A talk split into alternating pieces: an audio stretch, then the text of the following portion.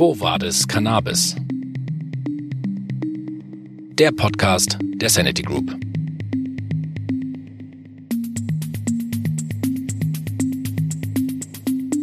Ich sage Hallo und herzlich willkommen bei Quo Vadis Cannabis. Ich sitze heute hier vor Ort mit Dr. Anne Gastmeier und Dr. Knut Gastmeier, dass die Nachnamen ähnlich sind. Das ist kein reiner Zufall, dazu sprechen wir auch gleich nochmal.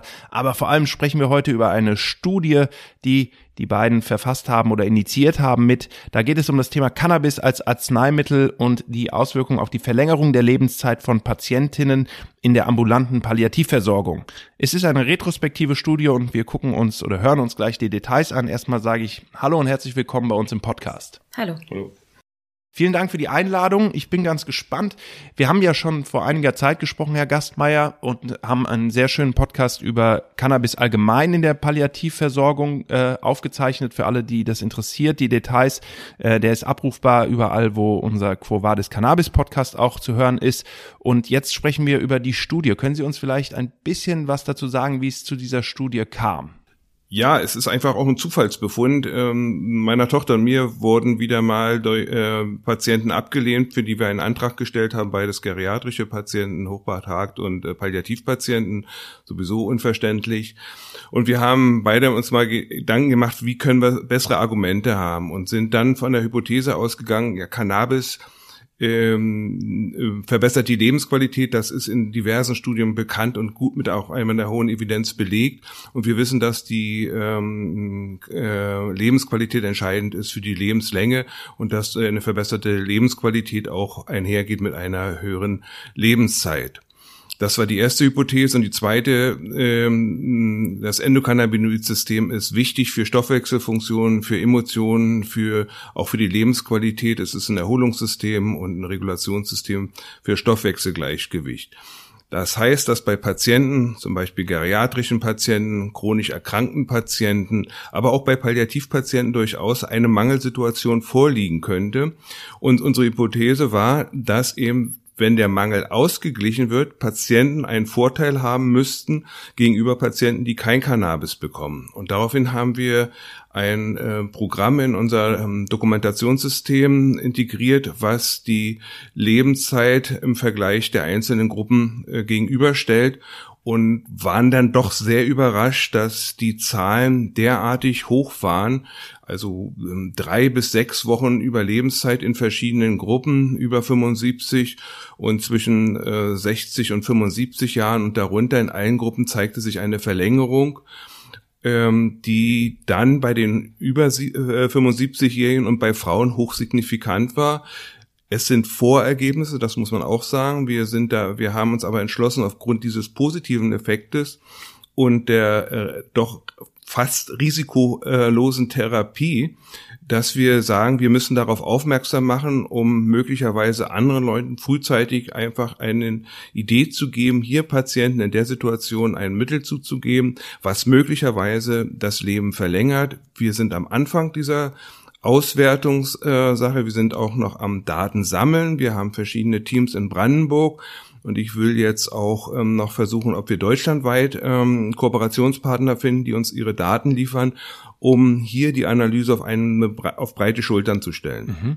Bevor wir da auch nochmal in die Details gehen, ähm, Frau Gastmeier, wenn wir das jetzt mal übertragen, eine Verlängerung um einige Wochen der Lebenszeit in Ihre tägliche Praxis, wo Sie unterwegs sind, wo Sie diese Menschen am Ende ihres Lebens betreuen, was bedeutet das für die Patientinnen?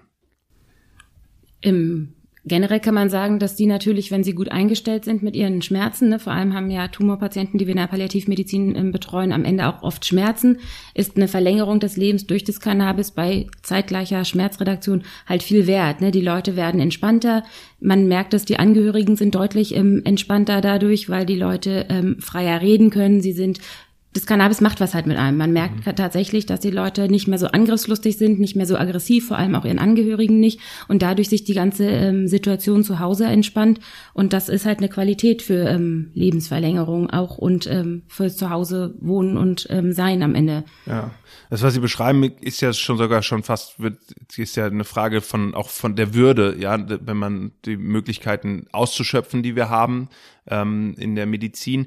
Ähm, wie war so Ihre erste Reaktion, als diese Studienidee aufkam? Wie so, das ist ja bestimmt auch ein Generationenkonflikt. Sie arbeiten lange zusammen schon mit Ihrem Vater. Ähm, aber erinnern Sie sich noch, wie so die ersten Reaktionen war? Waren Sie sofort begeistert? Waren Sie äh, oder ging das sogar von Ihnen aus? Ich weiß jetzt gerade gar nicht genau. Wie wie war der Anfang? Nehmen Sie uns ein bisschen mit in die in dieses ganze in dieses ganzen Prozess, der dem zugrunde liegt. Ach Gott, schwierig zu sagen. Nee, ich glaube, mein Vater ist ja grundsätzlich derjenige, der jetzt irgendwie sich viel mit der Palliativmedizin beschäftigt, seitdem er ja nicht mehr in Anästhesie arbeitet. Und ich bin ja im Aufbau meiner Praxis, so dass ich mit vielen Sachen beschäftigt bin, so dass es schon seine Idee war, jetzt da mal ein bisschen genauer hinzugucken und hat mich dann sozusagen damit reingezogen. So rum würde ich das eher beschreiben. Und bin ähm, wirklich auch selber sehr überrascht, was dabei rausgekommen ist, was wir jetzt nicht erwartet hätten mhm. mit der Lebensverlängerung. Das ist ein sehr wichtiges Ergebnis und ähm, ich würde gerne noch ein bisschen auf die Details eingehen. Es gibt einen Datensatz von 800 Personen, der ausgewertet wurde.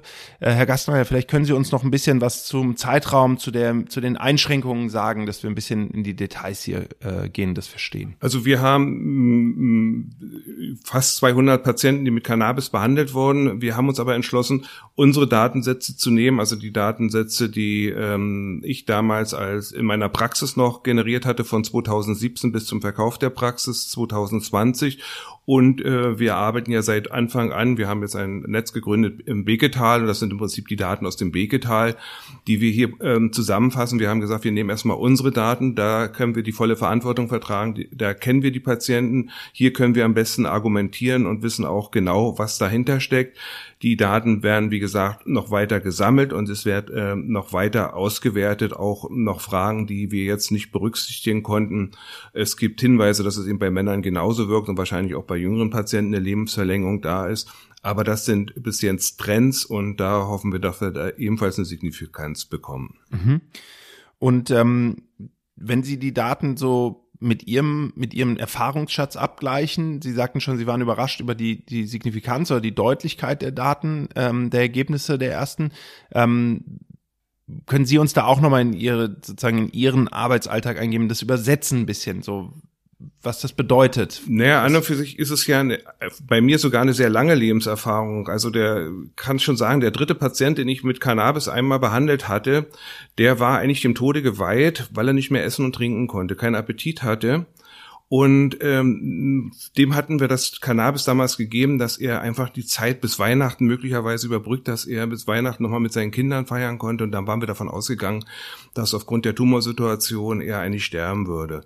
Und bei diesem Patienten trat eben zum ersten Mal für mich sichtbar auf, dass er überlebte. Er überlebte die Zeit bis Weihnachten und auch noch viele Jahre danach, weil er eben wieder schlucken konnte, weil er wieder essen konnte. Und äh, in dem Zusammenhang hm, ist mir auch aufgefallen, also nach wie vor verhungert eine große Zahl von Patienten, weil eben diese Appetitanregung nicht angesprochen wird. Und das können wir mit Cannabis, glaube ich, ganz gut erreichen. Ob es bei jedem zustimmt, das weiß ich nicht, aber wir sehen nach wie vor, wenn wir Patienten in die SAPV bekommen, dass da der Ernährungszustand unter der Therapie sichtlich leidet und hier eigentlich Versäumnisse da sind, die diese Patienten nicht erleiden müssten. Und das ist einfach so der Hintergrund, dass ich das schon immer im Kopf hatte oder gemerkt hatte, hier gibt's irgendetwas, was wir als Ärzte noch nicht realisiert haben. Und das bestätigt sich ja mit unserer ähm, retrospektiven Studie. Also da bin ich auch glücklich, dass eine sehr frühe Lebenserfahrung in der Therapie mit Cannabinoiden dazu geführt hat, dass wir es letztendlich tatsächlich belegen können. Mhm. Wir haben ja ähm, in vielleicht noch kurz äh, äh Nachtrag SAPV, spezielle ambulante Palliativversorgung und äh, bei der Studie wurden keine Datensätze berücksichtigt, in denen die Therapie weniger als zehn Tage war und länger als drei Jahre ging. Ähm, das heißt, es ist jetzt nicht so, dass dort äh, irgendwie zwei Personen ähm, äh, 20 Jahre länger gelebt haben als erwartet und äh, sondern das ist, äh, ist an der Stelle berücksichtigt. Ähm, Frau Gastmeier, ähm, Sie haben jetzt gerade schon ähm, auch erzählt, dass Sie das in der täglichen Praxis auch mit diesen Menschen zu tun haben. Ist so eine Studie vielleicht auch hilfreich, um auch Patientinnen zu überzeugen oder ist Ihr Bild eher, dass die Patientinnen selber im Grunde für alles offen sind in dem Stadium, in dem sie dann bei Ihnen äh, zu Ihnen kommen oder Sie zu Ihnen kommen? Nee, ich würde sagen, die sind grundsätzlich offen. Also die meisten haben halt ihren Stand, den sie haben nach den Krankenhaustherapien oder halt nach, nach der ambulanten Betreuung.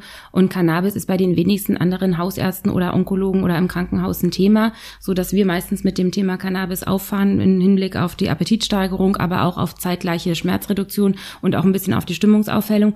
Und die meisten Patienten sind eher überrascht, dass es sowas gibt und sind dem gegenüber eigentlich sehr offen und sind aufgeschlossen und wollen das gerne probieren. Mhm. Und wir fangen langsam an, wenige Milligramm, wenige Tropfen sozusagen. Und die meisten haben halt wirklich nach der ersten Woche, wo wir wirklich noch im Lodos, super Lodos-Bereich sind, schon einen kleinen Effekt. Also das zeigt sich immer wieder und ähm, sind sehr dankbar dazu. Mhm.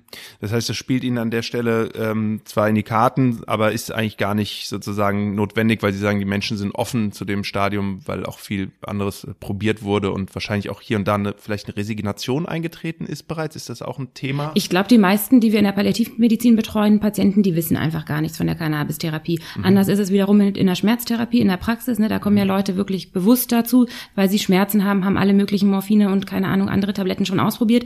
Die fragen explizit nach Cannabis. Da ist es halt immer schwierig. Und gerade da sind die Ablehnungen im Bereich der Krankenkassen sehr, sehr enorm. Und da wäre es natürlich toll, wenn wir jetzt mit der Studie zeigen können, dass es eine Lebensverlängerung und eine Lebensqualitätsverbesserung macht, spielt es ja auch gerade für die Schmerzpatienten und die chronischen Patienten halt eine Rolle. Wenn man das mit dem Endokannabinoidmangel kann man ja nicht so richtig darstellen und beweisen, aber man sieht ja, dass es die Rezeptoren gibt. Man sieht, dass es einen Mangel geben kann, zumindestens wenn der durch uns aufgefüllt ist, was wir vermuten, dass er dann aufgefüllt ist, mhm. sieht man ja auf jeden Fall eine Lebensverbesserung bei den Leuten und eine deutliche Schmerzreduktion, die sie auch in den Schmerzkalendern darstellen können.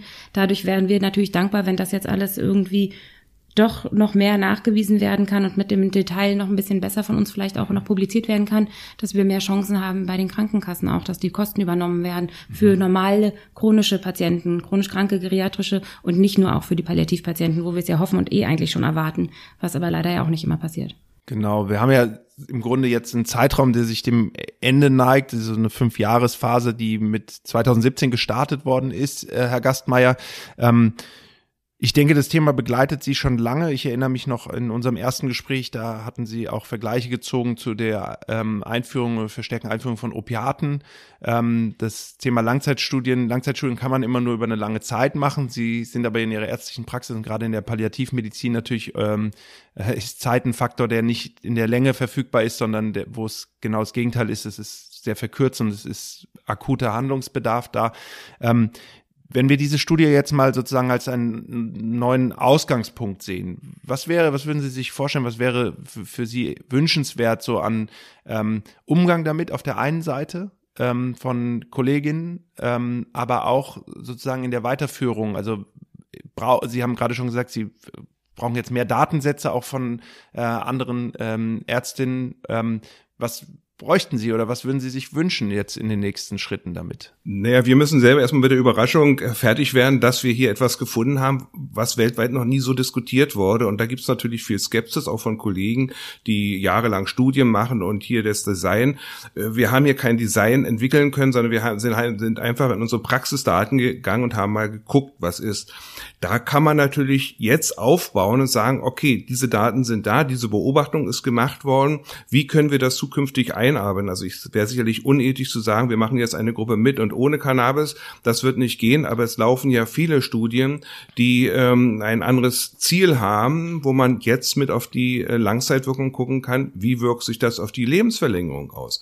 Also da gäbe es schon Ansätze. Ich hoffe, dass es in einer respektabler Diskussion, eine respektable Diskussion gibt, dass man ähm, hier diese Beobachtung, die wir gemacht haben, ähm, auch mit einbezieht in die Praxis und es ist halt wirklich ein Gewinn. Und wir sehen es eben, die erste Konsequenz ist, dass wir jetzt rigoros umgesetzt haben, unsere Patienten zum Beispiel im Hospiz bekommen alle äh, Cannabis verschrieben, bekommen gleich den Antrag, wird in der Regel auch genehmigt, bis auf einzelne Kassen. Aber im Großen und Ganzen können wir garantieren, dass die Patienten, die wir im Hospiz betreuen, mit Cannabis versorgt werden. In einer niedrigen Dosis, also wir sind wirklich im Bereich von ähm, ein bis drei, maximal drei mal drei Tropfen. Und Ganz kurz, ein Tropfen sind 0, ein, ein ja. Tropfen äh, Dronabinol mhm. oder Cannabis-Extrakt sind ungefähr 0,6 bis 0,8 Milligramm. Beim Dronabinol sind es genau 0,8, bei den Extrakten kann es etwas weniger sein oder auch so um die Dimensionen. Mhm. Also weniger als ein Milligramm oder bei drei Tropfen weniger als drei Milligramm. und die Pfleger und, und die äh, Hospizmitarbeiter sagen eindeutig, dass die Patienten, die mit Cannabis behandelt werden, besser sind als die Patienten, die eben von anderen Ärzten, die das Cannabis nicht im Hospiz einsetzen.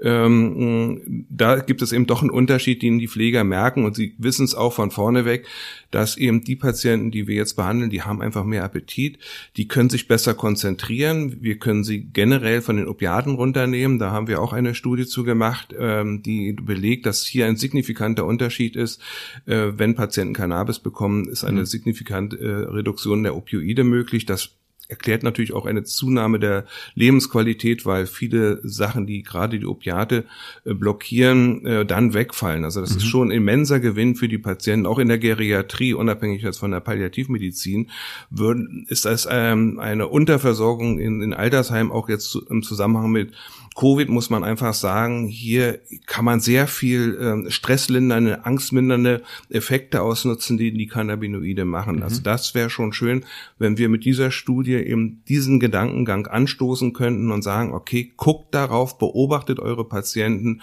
und geht nicht zu sehr in die Einzelindikation, sondern guckt nach, was eben die, diese einfache Basis, dieses einfache Substituieren des, in einer Mangelsituation äh, eben für positive Effekte auf den Patienten hat, ohne dass sie Risiken vergleichbarer, äh, vergleichbar mit der mit den Medikamenten der Schulmedikation bestehen. Mhm.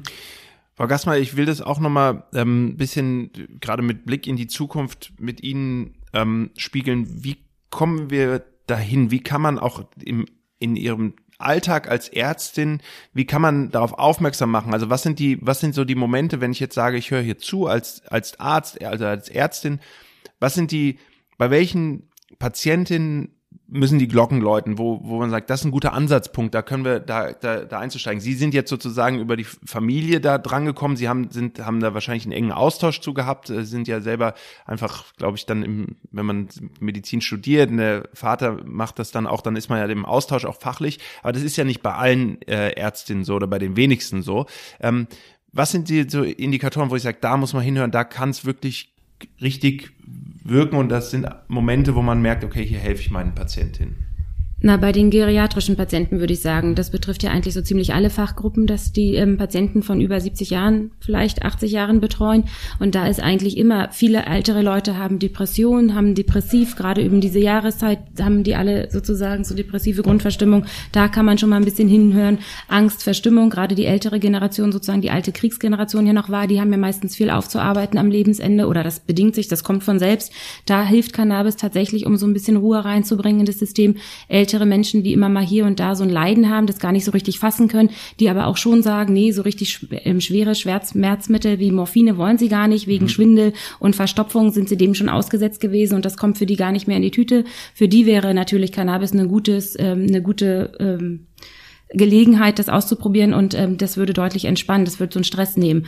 Außerdem, ähm, ja, Unruhe, Schlaflosigkeit, das sind so Gründe, wo man das zumindest mal versuchen kann, wenn auch die Schulmedizin gerade nicht gewirkt hat. Ne? Und wenn Sie mit Kolleginnen so aus dem Studium sprechen, haben Sie das Gefühl, das ist, äh, die haben das alle auf dem Radar? Man kriegt das als, als junger Arzt, junge Ärztin äh, irgendwie mit auf dem Radar oder muss man sich das selber äh, äh, erkämpfen. Also ich meine, wir können jetzt nicht darauf warten, dass sie irgendwie drei Kinder kriegen, die dann auch wieder Ärzte werden und Ärztinnen werden und das dann so weitergeht.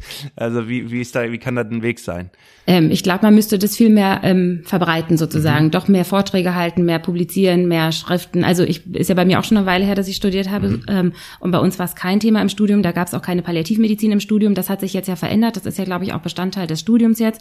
Und in den Krankenhäusern, die großen, haben ja fast alle inzwischen auch eine Palliativstation, so dass Palli der Palliativgedanke auch aufgekommen mhm. ist. Aber im selben Zuge ist nicht die Cannabis-Therapie aufgekommen. Das wird mhm. eigentlich eher immer noch ein bisschen ablehnend gesehen, auch in den Krankenhäusern. Es wird mhm. oft auch pausiert und abgesetzt. Unsere Patienten, wenn sie die Cannabis-Produkte nicht selber mit ins Krankenhaus nehmen, bekommen das groß, zum großen Teil gar nicht in den Krankenhäusern. Und ähm, bei den Onkologen, glaube ich, wäre es hilfreich, wenn die halt wirklich auch ein bisschen mehr Aufklärung hätten im Teil im Bereich Cannabis-Therapie, weil sie, glaube ich, ziemlich zeitnah und frühzeitig unterstützen könnten so wie das mit der Aufnahme der Palliativmedizin auch wäre. Ne? Da sagt man ja auch, wenn die onkologischen Patienten gleich von vornherein in die Palliativmedizin mit aufgenommen werden, ist halt die Lebensqualität deutlich besser und führt auch zu einer Lebensverlängerung. Und das zeitgleich mit einer Cannabistherapie zu kombinieren, müsste man erstaunt sein, was das vielleicht für eine Qualität und Zeitverlängerung machen könnte. Mhm.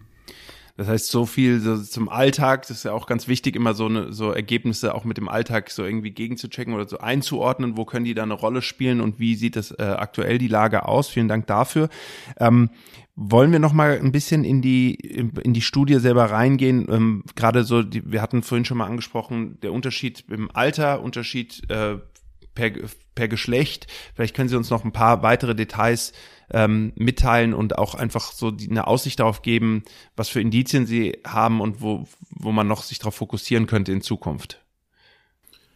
Ja, also vielleicht sollte man noch mal was zur Dosierung sagen. Mhm. Ähm, wir sind ja da, wir gehen ja davon aus, dass wir hier keine Einzelindikationen sondern, äh, behandeln, sondern dass wir hier, ich sag's mal so, die Entourage der Begleitsymptome einer chronischen Erkrankung oder einer schweren Erkrankung, wie schon genannt, eben Schlaf, Müdigkeit, Angst, Depression. Das sind ja Sachen, von denen wir wissen, dass das Endokannabinoid-System hier eine entscheidende Rolle spielt, ähm, beim gesunden Menschen diese Faktoren zu ähm, regulieren. Und wir wissen es auch, dass im Krankheitsfall durchaus hier äh, eine sinnvolle Indikation besteht besteht. Man erspart sich die Polypharmazie. Das ist ein ganz entscheidender Effekt, wenn man hier ganz bewusst, also Schlaf, Angst, Depression, ähm, ohne dass das hier ein neuropsychiatrisches äh, Krankheitsbild vorliegt, aber diese Alltagssituation kann man hier mit einem Mittel sehr gut therapieren und da reichen eben niedrigste Dosen.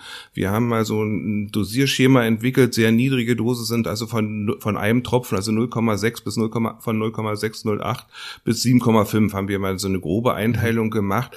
Da würden wir kaum Nebenwirkungen erwarten. Das Problem ist, dass wir bei den Cannabinoiden eine biphasische Dosisreduktion, ähm, da müssen wir gefasst sein. Also zum Beispiel Angst, da weiß man, dass eben niedrige Dosen eine Angstlinderung machen und ab einer ähm, Dosis so bei 20 Milligramm schlägt diese ähm, Angst eben in, in Panik um. Also mhm. wir, wir sehen es bei, bei vielen anderen Sachen, Schlaf und so weiter, dass das kippt. Und da ist es, macht es eben einen sehr großen Vorteil aus, wenn man im Niedrigdosisbereich sich wirklich einschleicht, den Patienten und die Angehörigen äh, beobachtet, was sagen die Angehörigen, ist der Patient jetzt ruhiger, gerade bei geriatrischen Patienten, kommt es auf die Fremdbeurteilung mit an, ist er noch so aggressiv, regt er sich noch weiter auf? Oder ist der Appetit besser? Kommen die Patienten plötzlich, setzen sie sich an den Frühstückstisch mit ran, äh, ohne dass ihnen schlecht wird, sie erhalten es aus, dass gemeinsam gegessen wird. Das ist eine unheimliche Lebensqualität, die sich gar nicht in den Qualitätsbögen so ähm, belegen lässt, aber es ist ein Lebensqualitätskriterium, was eben möglicherweise schon bedingt, dass die Patienten länger leben.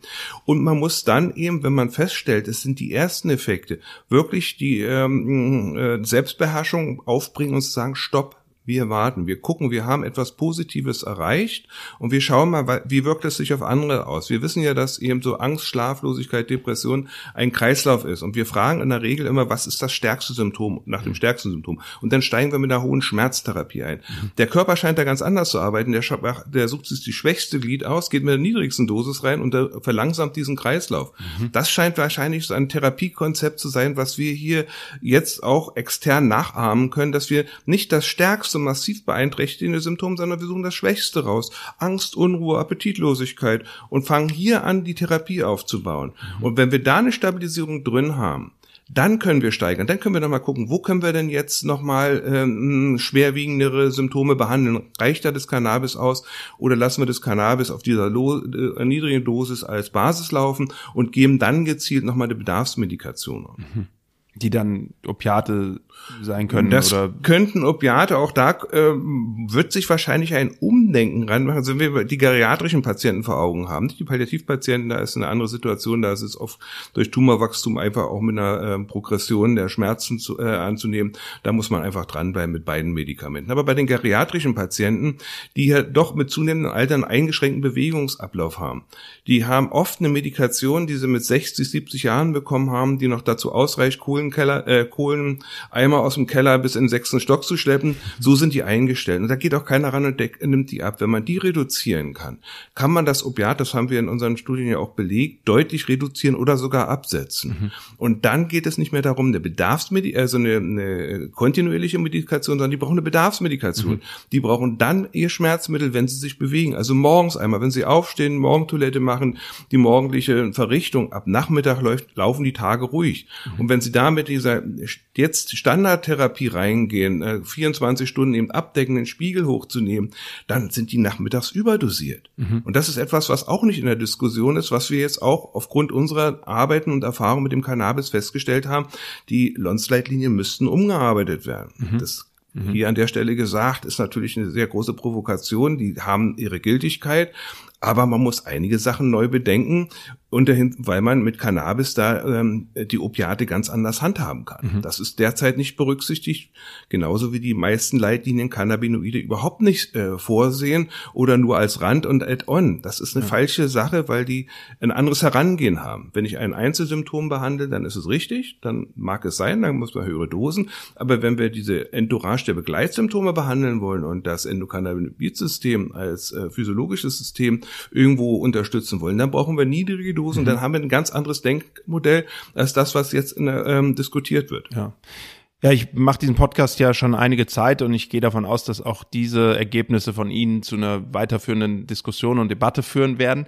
Äh, vielen Dank für die Einsichten, Frau Gastmeier. Ich wollte jetzt nochmal, wir haben ja schon darüber gesprochen, wie ist es für die Ärzte und Ärztinnen, wie kann man, bei welchen Indizien kann man mal sagen, oh, da könnte man jetzt in die Richtung sich entwickeln. Das ist spannendes Thema, da muss man hellhörig werden oder da macht es Sinn, hellhörig zu sein.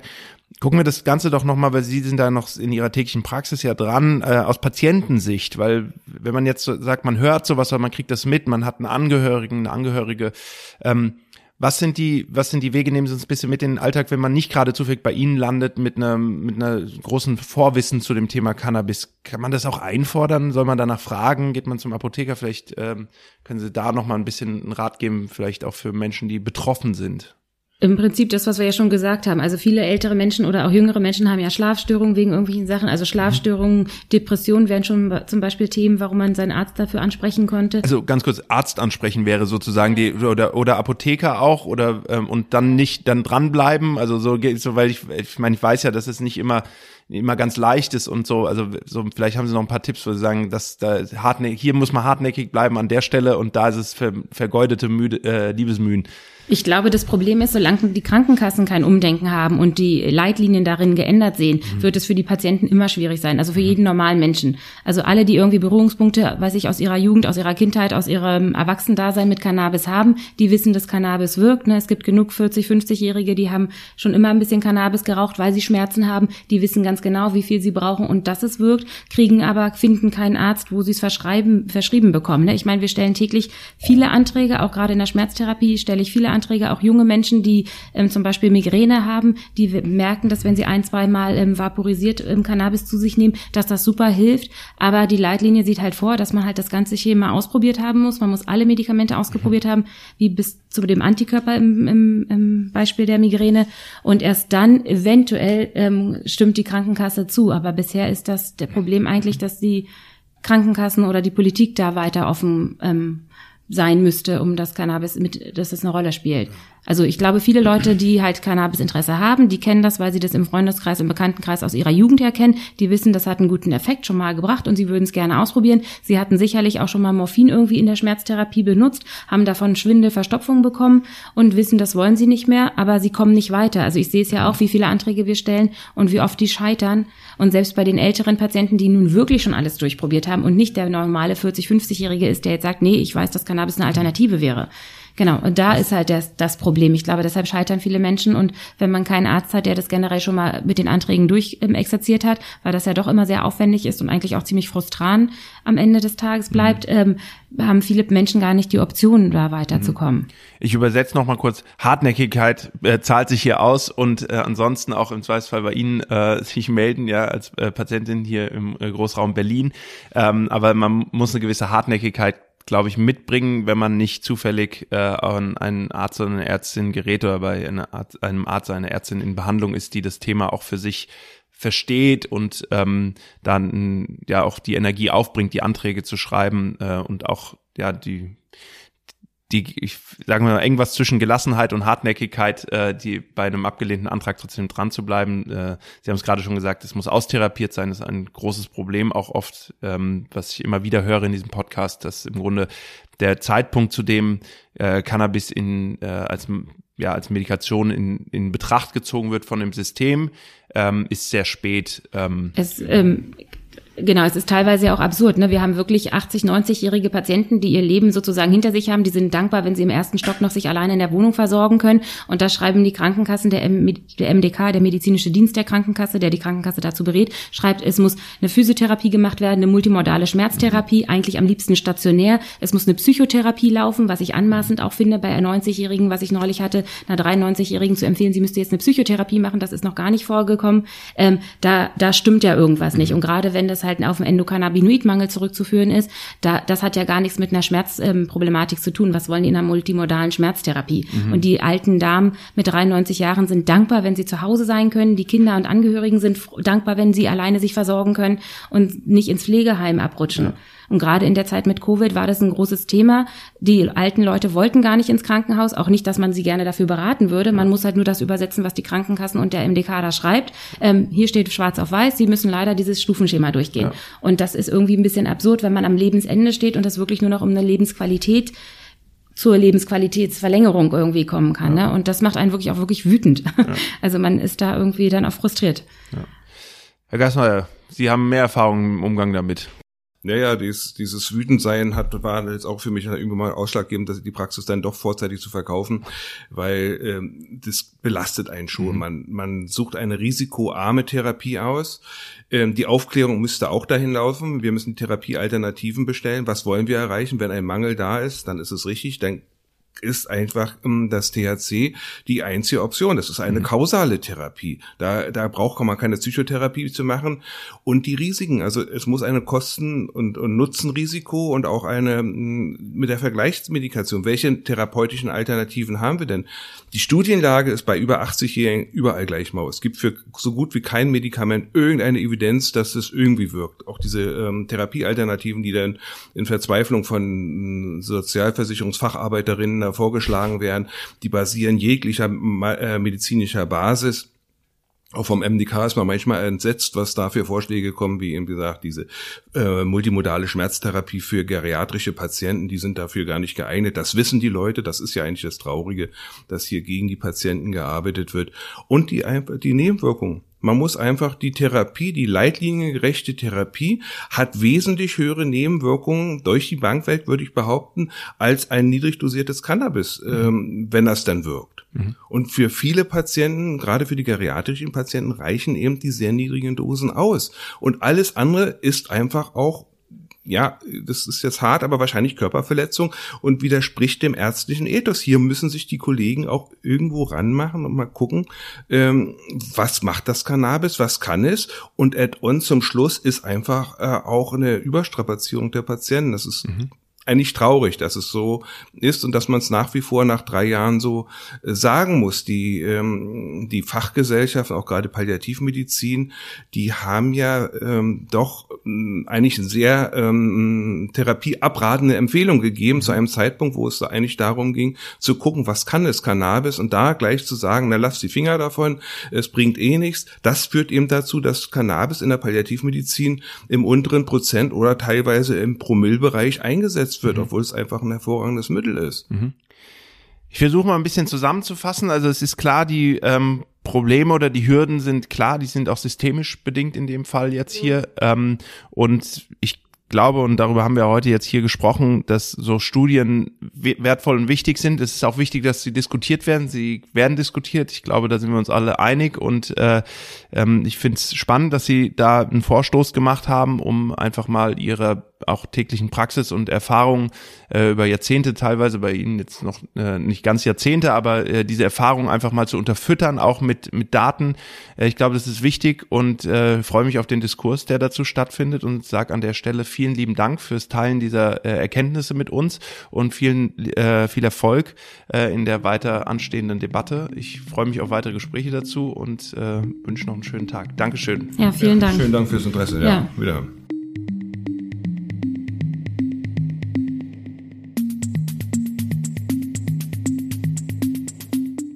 Vielen Dank fürs Zuhören. Das war eine Folge Quo Vadis Cannabis.